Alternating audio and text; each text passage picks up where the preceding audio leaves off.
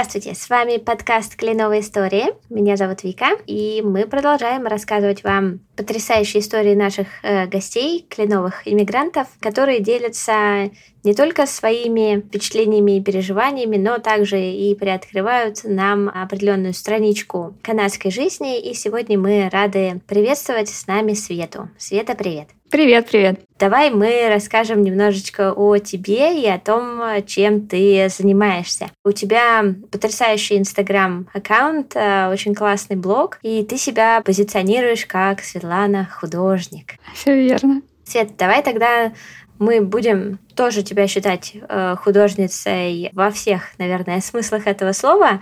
И почему мы об этом еще поговорим. Пока давай начнем с твоей истории переезда. Расскажи, пожалуйста, как ты попал в Канаду? Я попала в Канаду, мне кажется, как большое количество ребят. Подала на федеральную программу, заполнила документы, прошла отбор, когда там подсчитывают баллы, проверяют все документы, получила пиар и приехала. Ого, ну это классно. Да, программа Express Entry действительно одна из самых популярных. Мне даже сложно сказать, что есть какая-то более популярная история. С нами наш дорогой иммиграционный адвокат Михаил. Михаил, давай сначала поговорим про то, что все говорят, что сейчас Entry не работает и нереально сейчас по Entry приехать. Верно, он не то, что не работает. Там образовался затор из э, большого количества заявок неотработанных, э, которые из-за ковида вот никак не могли разгрести. И вот я не знаю, сейчас прогнозы, я думаю, что где-то до октября э, все это дело разгребут, и тогда будет возможно видеть, что из новых заявок начнутся приглашения. Но э, проблема в том, что скапливается такое большое количество заявок э, с высоким баллом, что, скорее всего, там первые, наверное, четыре розыгрыша, это, скорее всего, будут заявки с очень высокими баллами. И поэтому э, вот даже если затор сейчас разгребется, то для тех, у кого там где-то 450 баллов, так условно говорю, скорее всего, ничего не светит, и нужно будет ждать пока после разгребания затора еще будут 4 розыгрыша. Ну, как минимум 4 розыгрыша, если мы исходим из того, что в каждом розыгрыше будет где-то по 4 тысячи. То есть 4 розыгрыша, это означает, что примерно к следующей весне поток пойдет да, розыгрыш где-то раз в 2-3 недели, 4 розыгрыша, вот получается где-то ну, 8-12 недель, 3 месяца. Если в октябре вот старые заявки им удастся отработать, то считаем вот э, с октября еще 3 месяца, ну, условно, февраль-март.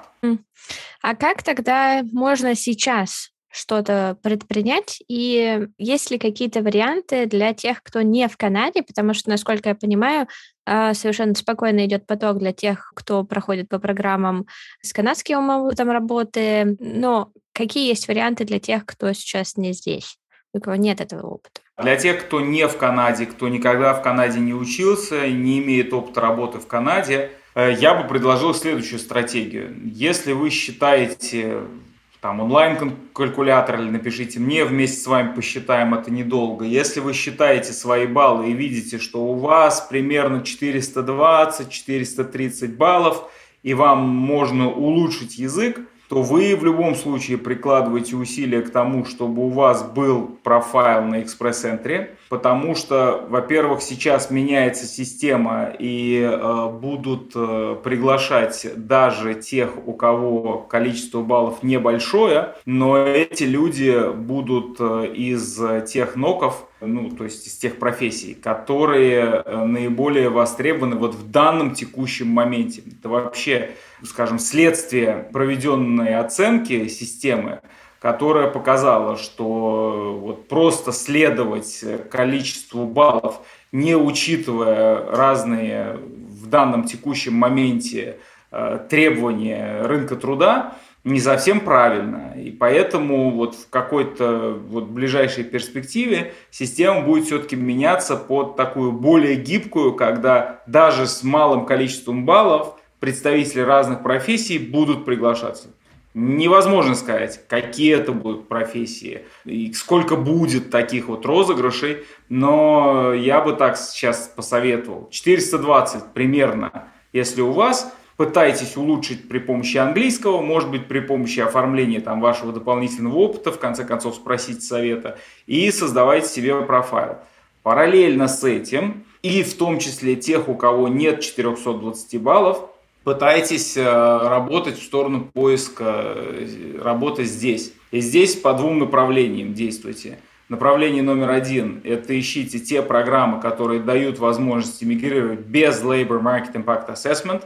Сейчас это так называемая Атлантическая программа и то, что мы называем Rural and Northern Areas – там в Альберте, в э, Онтарио и, э, насколько я помню, в Сискочеване до, до сих пор осталась такая программа. Смотрите там. И второй – это ищите себе работу даже в тех провинциях, где все-таки нужно будет пройти Labor Market Impact Assessment, но смотрите, какая у вас профессия. Теперь сразу следом вопрос, наверное, будет, да, какие профессии наиболее востребованы в Канаде? Это постоянный вопрос. И ответ тут такой. Наиболее востребованной профессией в Канаде является ваша профессия. Потому что другой у вас нет. Ну вы же не выдумаете себе вот профессию, э, вот вдруг внезапно вам тут примерно там 30 лет, да, у вас опыт работы там 6 лет последнее, э, так сказать, по вашей профессии, у вас образование, да, ну вот зачем вы спрашиваете, а какие профессии наиболее востребованы? У вас что, прям немедленно появится другая профессия, что ли?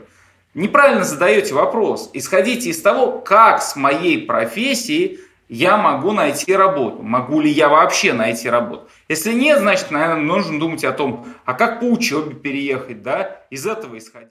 Друзья, полную версию этого интервью вы можете прослушать у нас на YouTube-канале. Ну а мы возвращаемся к разговору с нашей замечательной гостьей Светланой.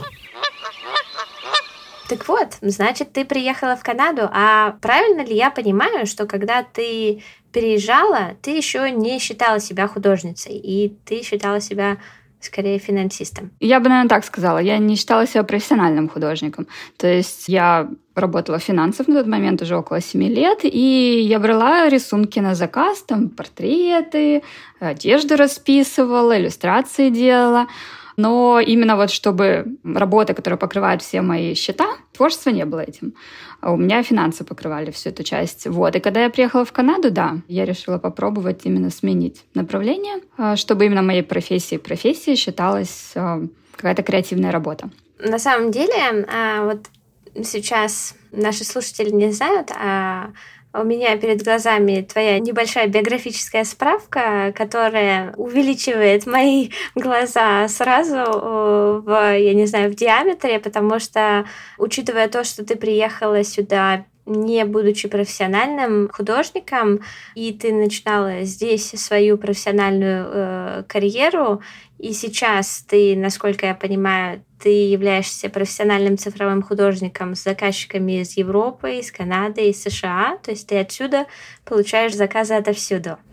Для меня это звучит как будто на такое способен не каждый. Или каждый? Мне кажется, каждый. Ну, тут ничего такого нет. Надо просто наверное, последовательно повторять одни и те же действия, немножко их э, модифицируя, когда получаешь обратную связь, просто под нее как-то адаптируешься и повторяешь и продолжаешь делать. То есть тут на самом деле вот правда нет никакого секретного секрета, а, как это получилось. Мы на самом деле перескочили немножко, и мы начали с того, что э, ты приехала в Канаду, ты переехала и начала развиваться в профессиональной сфере как э, художник и аниматор, насколько я понимаю. Но я забыла у тебя спросить самое мое любимое, самое интересное, э, что тебя больше всего поразило, когда ты приехала. Ой, я вообще кайфанула, честно скажу, от Канады. Я приехала, мне очень все понравилось. Я приехала в мае в Торонто, тут все цвело. Магнолии, которых я никогда в жизни не видела до этого, с огромными цветами, все пахнет. Ну, то есть первые мои месяцы были вообще шикарными, мне кажется. То есть если бы я приезжала зимой в какой-то лютый холод, наверное, у меня впечатление было бы другое. А так, э, опять же, я приезжала уже с пиар, у меня не было никаких ограничений. То есть хочешь иди учиться, хочешь иди работай. То есть в этом плане только от меня зависело, чем я буду заниматься. Но тогда мне будет интересно особенно услышать от тебя впечатление вот как раз об арт-атмосфере. Когда я ходила по улицам Торонто, я видела искусство везде. Я очень много вижу иллюстраторов вот буквально на улицах, которые расписывают стены, расписывают в хорошем смысле этого слова, или вот эти будки для светофоров, вместо того, чтобы они серые стояли. Вот в нашем районе они все потрясающе красивые. Для меня, на самом деле, вот это был такой вау-эффект, когда я почувствовала, то есть не просто увидела, что, о, тут вот искусство какое-то везде, а я вот почувствовала, и как будто бы оно вот реально в атмосфере, в воздухе. Вот какое у тебя было впечатление об этом? Да, наверное, что-то схожее, потому что до этого я жила в Москве, у меня не было перед глазами столько всего. В Москве там тоже не так, чтобы ты права, много вот так вот там фонари какими-нибудь красивыми наклейками не обклеены, а, не знаю, не так много граффити на стенах. Ну, то есть, если они там есть, там не всегда они визуально приятные. Мне на самом деле очень другое запомнилось, что я когда приехала и увидела, насколько по-разному люди выглядят, я удивилась, насколько проще, может быть, рисовать персонажей именно как художнику, насколько больше референсов ты можешь увидеть здесь, в Торонто, по сравнению с, э, ну вот, Москвой, и я изначально из Владивостока, то есть насколько много визуальной информации можно взять и взять за основу для своего творчества здесь. Ее намного больше, как люди, которые приехали и разнообразие этих людей, так и то, что они производят арт какой-то, может быть, даже не совсем арт, а просто там ну, то есть арт, он тоже очень разный, может быть, там, не знаю, ты можешь какую-то музыкальную группу тут увидеть на улице, да, или какое-то здание, архитектура тоже по-разному выглядит, или какой-то парк в городе, в центре, как он организован. То есть, в принципе, вот это вот, наверное, разнообразие, как э, разнообразие информации вот этой визуальной, вот это, наверное, меня удивило. Давай, кстати, поговорим о том, как ты меняла свою сферу, как ты становилась э, профессиональной художницей, и училась ли ты здесь в колледже или на курсах, э, или ты э, просто стала подавать заявки на работу? Я училась здесь, но это случилось уже после четырех лет работы. Сейчас вернусь к твоему вопросу, как я меняла сферу. С самого начала я приехала, у меня не было какого-то особого плана. Где-то за год до переезда я как-то начала собирать те работы, которые у меня были, были иллюстрации. В цифре я тогда вообще не рисовала. В основном рисовала на бумаге. Но тогда вот это за год до переезда я нарисовала колоду Таро, то есть это там 78 карт, это 78 разных иллюстраций. Это уже был такой большой проект для портфолио, где я могла что-то показать. Плюс у меня были заказы какие-то, я их тоже все собрала, почистила, оформила на Behance, я тогда помню, все это сделала. И потом я когда приехала сюда, то вот так же я стала, во-первых, общаться с местными, где-то брала, стала брать иллюстрации на заказ, и мне пришло предложение джуниор-художником в э, игровой студии поработать. И там была загвоздка, что нужно было рисовать в векторе. Это вот, я считаю, вот это вот, наверное, удача из удач моих больших в жизни, потому что я в векторе я его открывала один раз до этого, ну, иллюстратор, Adobe Illustrator. Мне не понравилась программа, я совершенно не понимала, как мне рисовать. Мне дали задание там нарисовать верблюда за неделю и посмотреть, справлюсь я или нет. И вот эту я неделю я пыталась рисовать этого верблюда как могла. А, что-то я там нарисовала. В общем, как джуниор я прошла, но я при этом совмещала, у меня еще год была здесь моя финансовая работа. То есть я, по сути, первый год работала на двух работах. На своей финансовой и студии игровой. Особенно было, наверное, сложно в игровой студии, потому что если в финансах я примерно уже процессы понимала, то в студии мне нужно было просто очень много практики, потому что мне там давали задания, и это сейчас я там быстро все делаю. А тогда мне надо было изучить, понять, какие-то ошибки исправить. Там я видела, что у меня не очень хорошо сначала получалось, и мне нужно было как-то это полировать, полировать бесконечно. Вот, ну это, наверное, первый год мой был, поэтому я не так, чтобы много выходила из дома. Опять же, возвращаясь к тому, что я работала дома, огромное количество часов. Но у меня была цель, наверное, где-то после года даже, может, ну да, где-то где к следующему там маю. Моя финансовая компания сказала, что больше мы не можем продолжать, но это было связано с налогами, потому что я была уже год как не российский резидент налоговый, и либо я продолжала бы на других налоговых условиях, либо мне нужно было что-то делать. Как раз где-то в тот момент я уже так почувствовала себя более уверенно в игровой студии, и мне предложили дальше уже не как джуниора полностью уже взять на себя проект. Художник, который меня позвал, ушел оттуда. И я просто стала рисовать уже как основной художник на проекте и прорисовала там еще, еще пять лет. Классно. То есть я правильно понимаю, что на самом деле ты даже не имея э, профильного образования на твою первую рабочую позицию, ты просто подала заявку и ты туда попала после творческого задания? Нет, я заявку не подавала, скорее меня пригласил знакомый, а, который там работал, но он знал, что я не очень рисую. Мне скорее он дал шанс, потому что знал, что я, наверное, упорная люблю рисовать, и он видел, что я рисую на бумаге, то есть я думаю, что это сыграло роль, что он просто подумал, что ну, я, если надо, научусь. Я думаю, что это тоже а, важно было, какая-то часть репутации, видимо, у меня уже на тот момент была. Это классно. И вот так э, получились, э, сложилась твоя, ну, основная такая база, наверное, для твоего дальнейшего карьерного развития. Да, наверное, вот это было такое прям основное. Ну, я параллельно очень много иллюстраций делала именно на заказ. Все-таки там больше к фрилансу. Если работа в студии, она была такая стабильная, понятная, то иллюстрации на заказ — это, конечно, там чистый фриланс, где ты ищешь заказчиков, договариваешься с ними, каждый раз это новый проект, там заказчик может быть где угодно, это может быть, опять же, офлайн, онлайн, договаривайтесь, как это будет выглядеть, как, как это, ну, какие инструменты будут использоваться. То есть всегда это разные, какие-то разные проекты. То есть я это совмещала тоже, потому что у меня была цель разнообразить свое портфолио. Я понимала, что я не могу сидеть в одной студии и делать э, один какой-то проект годами. Ну и одновременно с этим, наверное, я хотела понять для себя, какие техники я люблю, что вообще мне нравится, что у меня получается, потому что, опять же, я не училась нигде, у меня не было возможности попробовать это все во время обучения, и поэтому я просто думала, о, я хочу там ботаническую иллюстрацию попробовать, о, вот такой есть заказ, сделаю, там, фэшн-иллюстрацию. То есть я брала разные заказы, применяла то, что я знаю на тот момент, пробовала разное, и, наверное, так формировался и стиль, и стиль работы, и стиль именно работы с заказчиками, стиль творческий, и понимание, наверное, формировалось тоже, что мне нравится, что я дальше хочу делать. Давай тогда сейчас вот как раз, наверное, расскажем о том, как ты решила, что тебе нужно поучиться и куда ты в итоге пошла поучиться. Да, то есть я уже была в той точке, когда я вроде поработала, что-то поняла, но я понимала, что у меня нет какого-то фундаментального образования в, ни в какой, в принципе, арт-сфере.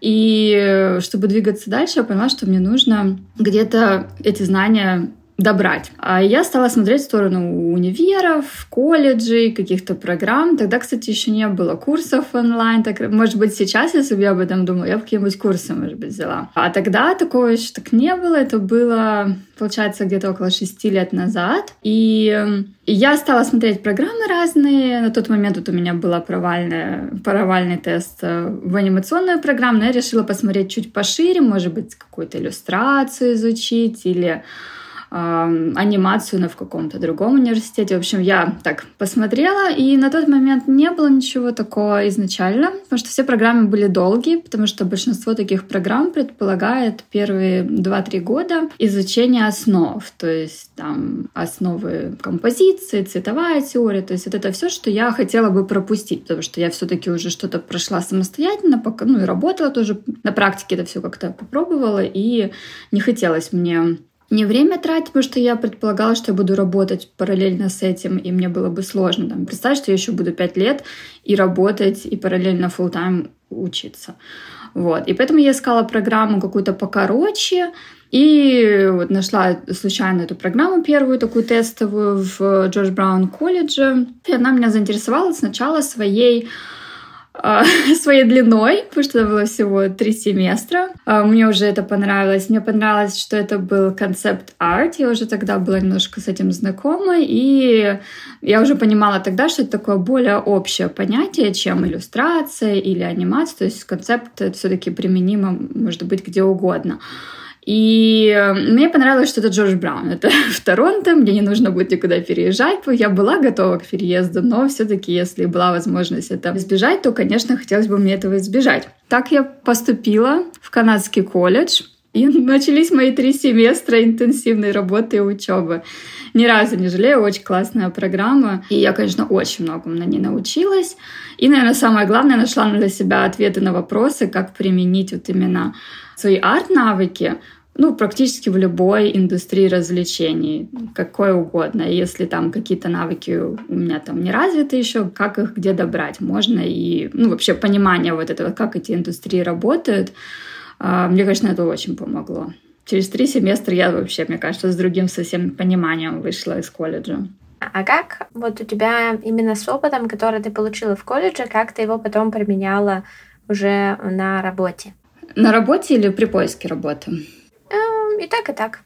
Мне помогло сначала найти работу вообще. Наверное, понимание в колледже мне какое-то заложили, что это нормально общаться с представителями индустрии, самой выходить на контакт со мной, как-то просить, например, ревью портфолио или какие-то советы, или, ну, в целом просто контактировать, не бояться. Это, наверное, дало такой первый толчок, и когда я подумала, что мне надо искать работу в местной студии, у меня в отличие от времени до колледжа, у меня после колледжа не было вопросов, как это делать. То есть я четко понимала, что вот мне надо просто максимальное количество людей опросить, сконтактировать, э, познакомиться с максимальным количеством людей и показать им свое портфолио, спросить совета, спросить про вакансии, в целом узнать про э, места работы, потому что студии очень разные, я на тот момент не понимала еще сколько ну, я там знала две-три штучки, да, какие есть в Канаде. Но даже в самом Торонто там их больше 30 на тот момент было. Конечно, я про них не, даже далеко про все не знала. Вот. И, конечно, после колледжа мне, у меня было понимание, с чего начать, что делать, и просто нужно было методично это повторять. Это что касается поиска работы. А уже на самой работе, на самом деле, мне пригодилось больше всего даже не знаю, на самом деле в самой работе мне пригодился мой опыт э, именно не, не колледжа, потому что у меня был уже очень большой опыт, мне кажется, на тот момент именно вот разных сфер иллюстрации, игрового дизайна. И иллюстрация тоже была разная, там от fashion-дизайна до ботанической какой-то или медицинской иллюстрации. Это мне все пригодилось просто потому, что я очень быстро и качественно работала, потому что я по-разному миксовала инструменты, в отличие от ребят, которые просто пошли, например, с нулевыми знаниями в универ, пять лет отучились довольно ну, классическому набору инструментов, и просто там первый раз пришли в студию. То есть у меня был набор знаний, конечно, больше, просто потому что у меня опыта уже на тот момент было больше. Наверное, колледж больше помог мне именно понять, как найти работу, как вписаться в индустрию. Ну вот, на самом деле, очень м- любопытно сейчас будет поговорить вот именно про твои навыки э, поиска работы, потому что у тебя в блоге есть несколько постов, написанные э, про кофе встречи. Я думаю, что нашим слушателям это будет в новинку, и давай э, ты о них, пожалуйста, расскажешь поподробнее, потому что когда я прочитала это, э, для меня это было такое нечто вроде вау, а что так можно? Да, на самом деле не только можно. Вот, кстати, это мы обсуждали с моими друзьями, кто на других программах учился, и часто это дают как план программы учебной, э, сходить на такое-то количество кофе-встреч. И там вот у меня у подруги был, по-моему, 50 как раз встреч, ей нужно было для зачета какого-то сделать. То есть ей нужно было отчитаться. Да, это может звучать на самом деле дико. Если бы мне такое рассказали, когда я жила в России, наверное, я бы с трудом представила, как это можно сделать. Э, но здесь это действительно работает, и работает э, очень даже хорошо. Я так и нашла свою первую работу. Что это такое? То есть ты списываешься, ну да, списываешься с человеком, можешь его найти на самом деле где угодно, от LinkedIn, Facebook, можешь через знакомых, даже email на самом деле найти. Можешь найти его контакты на сайте студии, где он работает, или если он преподает, и на сайте вот, учебного заведения. И как-то контактируешь, пишешь сообщение, конечно, его лучше адаптировать под то, кому ты пишешь и о чем. И желательно, конечно, встретиться с человеком. То есть э, цель такого сообщения — это желательно его позвать на встречу и как-то хотя бы немного заинтересовать. То есть Если просто писать, что «Ой, у вас есть работа» или «Ищете ли вы кого-то», конечно, таким сообщением вряд ли кого-то заинтересуешь. А, да, поэтому я, конечно, так старалась писать немного иначе. Мой основной был посыл, что «Привет, я работаю в индустрии, но я бы хотела именно посмотреть в канадской именно, в канадских студиях, что происходит. А, с удовольствием бы встретилась на следующей неделе на кофе. То есть у меня было заготовленное сообщение, я его обкатала, наверное, за первые пару недель, смотря там на, на ответ тех, кому я писала. И вот, наверное, вот это сообщение было основное, которое я потом в конце уже всем просто отправляла без практически редактуры. То есть оно было короткое, оно было с четким, наверное, описанием, кто я, что я хочу. Я художник, то есть я не новичок. Это то, что я хотела, да, транслировать, что я хочу узнать индустрию лучше местную, что тут в студиях происходит. Вот мое портфолио, там была еще досылка. И сразу приглашение на встречу ближ, ну, вот, ближайшую неделю, чтобы там не оттягивать это. В общем, такое сообщение я писала и параллельно начала делать Excel, куда я забивала всех, кому я написала, что мне ответили, где работает человек, сходили ли мы на кофе. И еще я делила по индустриям, потому что я и в игровую индустрию писала, и в анимационную, и просто по иллюстрациям, даже с концептами, потому что была индустрия, например, где концепты для кино можно делать, или там, например, для парков развлечений. То есть это тоже разные индустрии. Эм, и у меня была такая Excel, потому что в какой-то момент она меня выручила, потому что в какой-то момент я уже просто кого-то подзабыла. Были такие смешные случаи, что кто-то мне писал, что мы уже знакомы. Ого.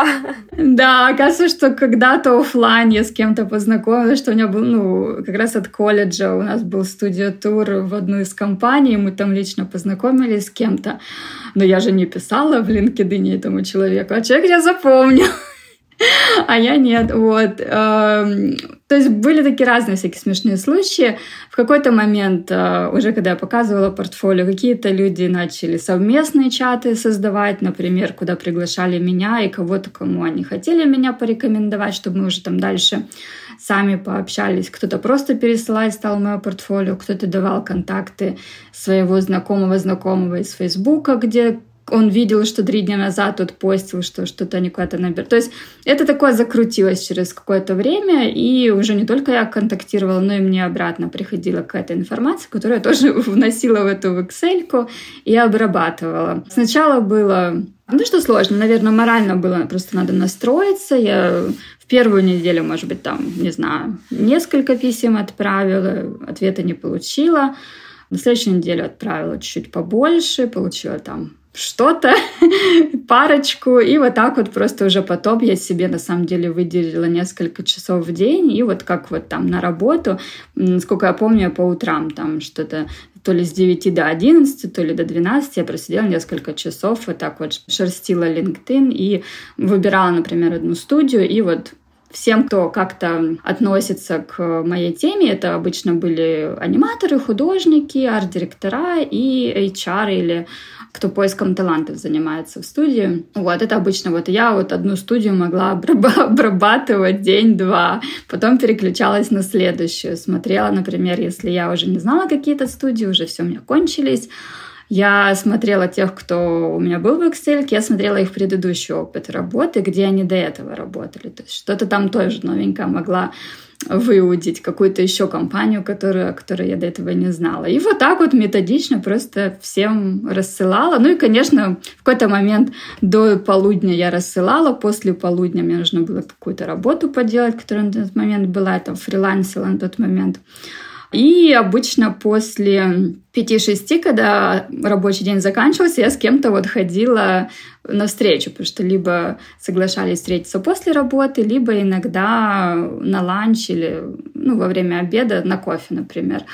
Да, звучит невероятно, и кажется, что это что-то из области фантастики. Но вот, например, у меня кафешка рядом с домом, я там тоже иногда заседаю, и там реально я вижу эти встречи, они происходят, я вижу, как э, кто-то сидит, и он просто принимает людей, и там ну, это почти знакомый мне уже человек, потому что он постоянно сидит в этой кафешке, и к нему постоянно подходят э, люди, ну, там, я сижу пару часов, он сидит там пару часов, и я вижу, что просто к нему подходят разные люди, и даже иногда можно услышать, о чем они говорят, и говорят они как раз вот общаются и знакомятся. И вот удивительно, насколько невероятно это звучит, насколько это реально. Вот для меня это тоже нечто очень канадское. И мне кажется, что это действительно характеризует очень классно, потому что мне кажется, то, что я вижу, тут любят знакомиться, тут любят общаться, тут любят встречать новых людей. Э, я сама иногда могу кому-нибудь написать сообщение, могу рассказать про подкаст, про английский подкаст, э, могу позвать поучаствовать в подкасте, и люди либо, ну, кто-то может не ответить, кто-то отвечает, кто-то с радостью соглашается. То есть это уже такая дорога, по которой стоит идти. На ней можно всякое интересное встретить. О, да, безусловно. А как ты думаешь, это возможно ли, например, не находясь в Канаде, тоже воспользоваться этой схемой и наработать себе какую-то систему контактов? Ну вот, например, для тех, кто только в процессе своей миграции э, или кто ищет работу, не находясь в Канаде, возможно ли им, как ты думаешь, написать вот тоже в разную э, специалистам и попробовать договориться о чем-то? Да, я даже более чем уверена. У меня даже у меня на курсе есть э, часть про это, и у меня студенты этим пользуются, и они как раз находят так работу, потому что когда ушли все в онлайн, появилась возможность студиям нанимать больше людей, и больше людей, в том числе, кто может работать в любой точке мира. Потому что студии хотят, конечно, брать больше проектов, зарабатывать больше, но им для этого и мощность нужна больше. И поскольку они сейчас уже не привязаны к офисам, и у многих художников есть свое оборудование, им не требуется от студии ничего получать, то у студии реально сейчас, у многих студий реальная возможность просто расти, расти, расти, и поэтому вот сейчас намного проще стало, чем было, ну, еще, может быть, года четыре назад, вот когда я искала работу, тогда были фрилансеры, да, но тогда не было настолько э, поставлено на поток, настолько студиям еще комфортно не было и спокойно работать с удаленщиками. То есть, ну да, был какой-то процент, но не поголовно. А сейчас у студии все настроено прям идеально, они очень большие объемы людей могут нанимать, и поэтому а, я советовала бы контактировать, общаться, онлайн сейчас встречаться. Сейчас, опять же, если раньше, например, несколько лет назад, если ты пригласишь кого-то, ну, может быть, Zoom тогда не был тогда, а, у всех на слуху, ну, там, в Skype, например, да, созвон, то тогда, может быть, это было бы не всем комфортно. Сейчас же, мне кажется, любой согласится очень спокойно в Zoom встретиться, может быть, если не работу предложить, то обсудить портфолио, ну, я бы точно пробовала. Классно. Это на самом деле вот очень интересная информация. А скажи, пожалуйста, что бы ты тогда порекомендовала вот ребятам, которые не в Канаде сейчас находятся и которые тоже ищут, как себя реализовать в творческом плане? Какие бы ты могла им дать э, советы, чтобы им помогло? Ну, понятное дело, что не бойтесь и пишите. А что еще? А, я бы порекомендовала посмотреть в сторону именно очень-очень прикладных э, индустрий. Это вот как раз игры, анимация. Мне просто очень много пишут художников и много иллюстраторов пишут. И это вот, наверное, первая рекомендация, которую я обычно им отвечаю, которую даю, чтобы они посмотрели в сторону прикладных каких-то вещей. То есть никогда ты работаешь там над одним проектом книгой, например, да, или иллюстрация в журнал. А когда тебя можно нанять на проект, который длится год, полтора. То есть когда ты, может быть, не творишь иллюстраций 10, но они прям выверены, ты каждую там полируешь там долго, да. А когда ты вот, как, например, вот в моей команде ты рисуешь э, окружение для анимации, там ты должен 10 рисунков минимум в неделю выдавать, а лучше и больше. А И там, конечно, совсем другие навыки, может быть, где-то менее креативные требуются, но это, тем не менее, работа, работа в индустрии, и такую работу найти намного проще, и проект будет дольше, нежели найти вот такую вот точечную, точечные какие-то такие проекты находить. Поэтому я всегда рекомендую, если смотреть на Запад и смотреть в какую-то постоянную, ну, в сторону постоянной работы, то лучше вот в эти индустрии посмотреть. В играх очень много работы, в анимации тоже очень много, на самом деле, работы. Проектов много. Работы реально дофига. Да, это на самом деле э, тоже так должно, наверное, как-то броситься э, в глаза нашим слушателям, потому что мы постоянно из подкаста в подкаст, из эпизода в эпизод говорим о том, что ну, Канада еще лет 10 будет насыщаться, не говоря уже о перенасыщении, потому что спрос очень большой, из Америки очень часто запрашивают, США запрашивают, э, берут контракты с маленькими какими-то канадскими студиями, или наоборот, они просто партнеры, или они как-то коллаборируются. И на самом деле индустрия растет, это то, что я вижу, не будучи профессионалом. И это на самом деле очень, я думаю, что должно взволновать тех, кто может себя реализовать в этой индустрии. Света, давай расскажем нашим слушателям про твой курс.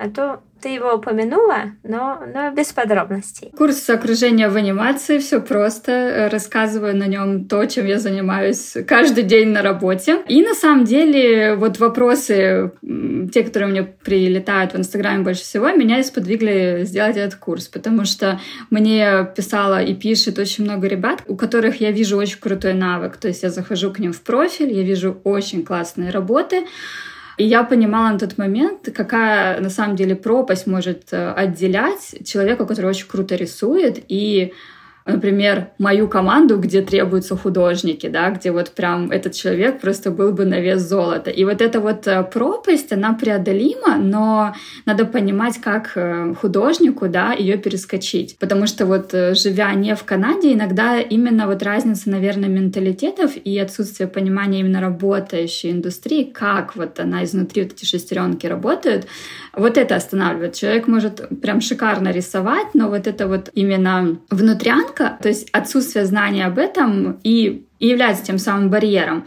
Потому что даже язык, не, не, мне кажется, не настолько это такое все прокачивается. И вот это меня, наверное, замотивировало сделать курс для наших ребят, кто хотел бы работать в западной анимационной индустрии, именно в западной, потому что она отличается немножко от там, тех же анимационных студий, которые в России, я знаю, там подход другой немного. А именно западные студии — это вот Канада, Америка, европейские студии тоже по таким принципам работают. И я решила рассказать э, в этом курсе именно как происходит работа, как свои навыки применить именно вот работой в анимации, создавая задники, да, как это вот от и до будет твой день происходить, что для этого нужно, как адаптировать свои навыки, потому что рисование рисованием, но эти навыки нужно немножко адаптировать под эффективную работу в западной команде.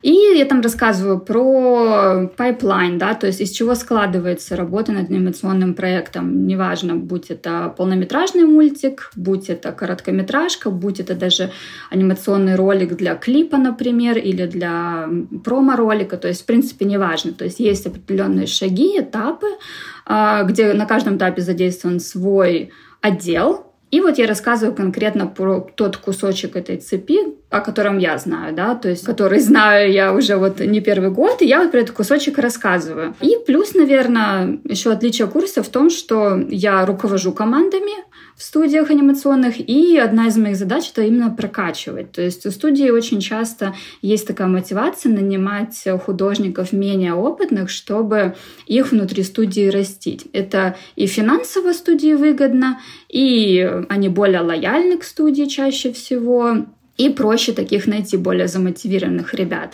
Поэтому у меня как руководителя именно одна из задач это именно вот этих ребят подкачивать до такого общего высокого уровня. И поэтому я это тоже в курсе применяю, рассказываю, как именно улучшить свои навыки. Если там, например, кто-то новичок или считать себя новичком, как показать и как их применить, наверное, наилучшим образом именно на анимационных проектах. Они могут быть, эти навыки, применены и к играм, поскольку я и в играх да, работала 6 лет, то есть я понимаю, как и та, и та индустрия работает. Там немножко отличается вот этот пайплайн, да, то есть там вот эти звенья цепи немного другие, но в принципе это можно применить и в играх тоже. То есть можно задействовать две индустрии. Например, потом, когда студенты заканчивают курс, то есть я их, конечно, мотивирую в обеих этих индустриях смотреть работы, потому что, ну, никогда не знаешь. Э, обычно ты будешь рад э, первой своей работе, или если ты не новичок, а просто хотел прокачаться, то, ну, практически любой работе другого уровня, который раньше тебе был недоступен. Да? Если возвращаюсь к курсу, на курсе, то есть я практику показываю, мы проходим именно от и до, как вот команда моя работает каждый день, то есть от начала до конца, там так выстроено именно, чтобы постепенно-постепенно понимать вот весь полный цикл, того, что нужно. И тоже, в отличие, наверное, от многих курсов, у многих курсов тебе предлагается какой-то уже готовая идея проекта предлагается, и ты просто ее реализуешь, да, там, используя те навыки, которые у тебя есть. А, я же исхожу из того, что ты никогда не знаешь, какой следующий проект или который, какой первый у тебя проект будет, на который тебя наймут или в котором ты захочешь поучаствовать. Это может быть Рик и Морти, это может быть Симпсоны, то есть это может быть, я не знаю, Диснеевский. Ну, то есть это стили очень могут быть разные. И у тебя могут быть изначально навыки работы для мультика в любом стиле, но научить всем стилям невозможно, и этого не нужно. Поэтому я отошла от идеи именно там показать какой-то определенный анимационный стиль и вот ему научить сделать проект, чтобы была красивая картинка в портфолио. Я в курсе предлагаю именно свою историю, чтобы выбрали в первых уроках. Мы работаем с сценарием, потому что иногда приходится на работе работать сценарием и разбирать его, потому что именно в работе вот э, над окружением там ты именно по сценам и с локациями работаешь и смотришь, где именно сцена разворачивается. И там же у студента есть возможность придумать свою историю, либо взять реальную какую-то, можно известный мультик, можно фильм, можно, не знаю, «Брат 2» взять и сделать его в стиле Миядзаки, например. То есть тут я, наоборот, мотивирую сделать что-то интересное, необычное, поработать над своей историей, сделать сценарий и уже потом э, разрабатывать локации для этого сценария и анализировать стиль. Очень много у меня работы именно над стилем, в курсе, потому что, ну, наверное, это одна из больших э, таких сложных тем в моей работе, это попадание в стиль, потому что когда мы работаем над проектом, проекты могут быть очень разные, и самое важное это попадать в стиль прям четко, потому что ваш художник очень хорошо рисует, но он просто не видит, что стиль другой, и это может быть очень большой проблемой на самом деле. Вот, поэтому у меня очень много времени уделено именно работе со стилями, какие они могут быть простые, сложные, как по-разному они могут выглядеть. А, студент выбирает стиль, в котором он хочет работать, я подсказываю, где, может быть, какие-то дополнительные уроки посмотреть, какие-то обучалки дополнительные, потому что тоже всем стилям я на курсе, это был бы какой-то бесконечный курс, если бы я всем стилям еще там обучала. Вот. Но самостоятельно, где добрать эту информацию, я подсказываю. И вот в выбранном стиле, над выбранной историей студент работает, доводит его до Э, довольно больш... большого количества, на самом деле, рисунков, потому что у нас там и мастер-локации, и раскадровки разные, и многие кадры прорисованы. То есть, на самом деле, очень много на выходе получается э, для портфолио, и потом уже студент может подаваться и вот на художника по окружению, и на концептера тоже даже может. Кто-то у меня нашел работу сториборд художника, кто-то нашел работу художника по пропсам, потому что у нас есть отдельный урок, там именно просто, потому что иногда нужно это тоже рисовать. Э, могут попросить на работе, и хорошо бы это уметь делать. Вот. И последний у меня урок именно по поиску работы. Там есть и про кофе интервью, и как свое портфолио оформлять, и где вообще искать студии. И есть в конце еще арт-тест, где я предлагаю пройти такой э, такой импровизированный арт-тест, который ты можешь получить э, при найме на работу, потому что это очень частая история, прежде чем тебя наймут, чаще всего тебе дадут арт-тест.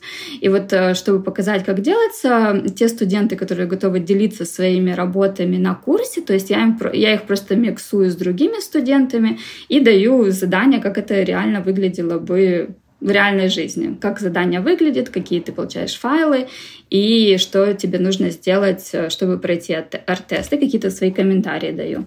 Вот, то есть это максимально такая практическая история, где целью для меня лично это, чтобы студенты находили работу. Ну, это очень круто, и насколько я понимаю, что у тех ребят, которые особенно не из Канады занимаются, у них есть возможность не только законтачиться с крутым э, спецом на LinkedIn, э, что очень важно для трудоустройства, кстати говоря, но и э, вот именно прокачаться по таким канадским, по западным стандартам, потому что, ну, на самом деле, это именно то, на что смотрят при трудоустройстве, то есть где ты работал, что ты делал. И я думаю, что если видно, что проходили тренинг специалиста тебя, специалиста твоей анимационной компании, где ты работаешь, то я думаю, это тоже такой некий такой бенчмарк, э, чтобы понимали, что человек в индустрии там, не мимо шел и имеет представление о том, что происходит. А давай еще пару слов расскажем вообще про то, как дела с индустрией обстоят в Канаде. То есть есть компания, которая в Канаде, она в Ванкувере располагается, правильно? Да, Atomic Cartoons. И ты работаешь э, у себя из дома из Торонто. При этом э, компания рисует проекты для DreamWorks, э, для Nickelodeon, для Disney. То есть, на самом деле, такие э, обалденные проекты. Просто хочу, наверное, донести до наших слушателей, что когда вы находитесь в Канаде, в этой индустрии, то Э, как бы вы находитесь сразу везде, и потому что здесь реально много компаний, которые Э, работают по всему миру и которые очень часто делают очень большие проекты, масштабные проекты э, для очень известных киностудий. Да, и часто, на самом деле, с канадскими студиями есть налоговая история, потому что американским студиям супер выгодно нанимать канадских каких-то э, подрядчиков, потому что это, во-первых, канадский доллар, и зарплаты в канадских долларах для них это уже выгодно. И плюс есть очень много налоговых льгот, если ты часть производства располагаешь в Канаде, то у тебя очень много налогов потом можно будет э, вернуть или списать. Вот. И это, конечно, тоже студиям выгодно, они мимо этого проходить не будут. И на самом деле очень много расширяется, сейчас очень много вкладывается в развитие этих индустрий, игровой вот, и анимационной именно в Канаде. Поэтому они все больше и больше плюшек э, предлагают каких-то, э, чтобы это еще было выгоднее тем, кто приходит сюда в Канаду и нанимает местные студии. Да, то есть такое чувство, что если раньше они, что там, баскетбольная NHL, э, нет, как она, NBA привлекали, а я читала книгу о том, как они развивали рапторов э, и развивали э, всю баскетбольную сферу здесь, то меня сейчас складывается такое впечатление, что они вот как раз анимационную индустрию сейчас превращают в такое что-то новое, канадское, очень канадское, и ну, не хочется называть как что-то вроде Силиконовой долины, но почему-то у меня такое впечатление, потому что вот даже когда я бываю на каких-то встречах, встречаю новых людей, обязательно среди пяти человек будет один аниматор, который приехал, переучился, стал аниматором, работает прекрасно, живет и наслаждается жизнью. Да, на самом деле очень много вкладывается именно в развитие, в привлечение. Вот э, в Атаве прям такой хаб делается уже, наверное, последние года три.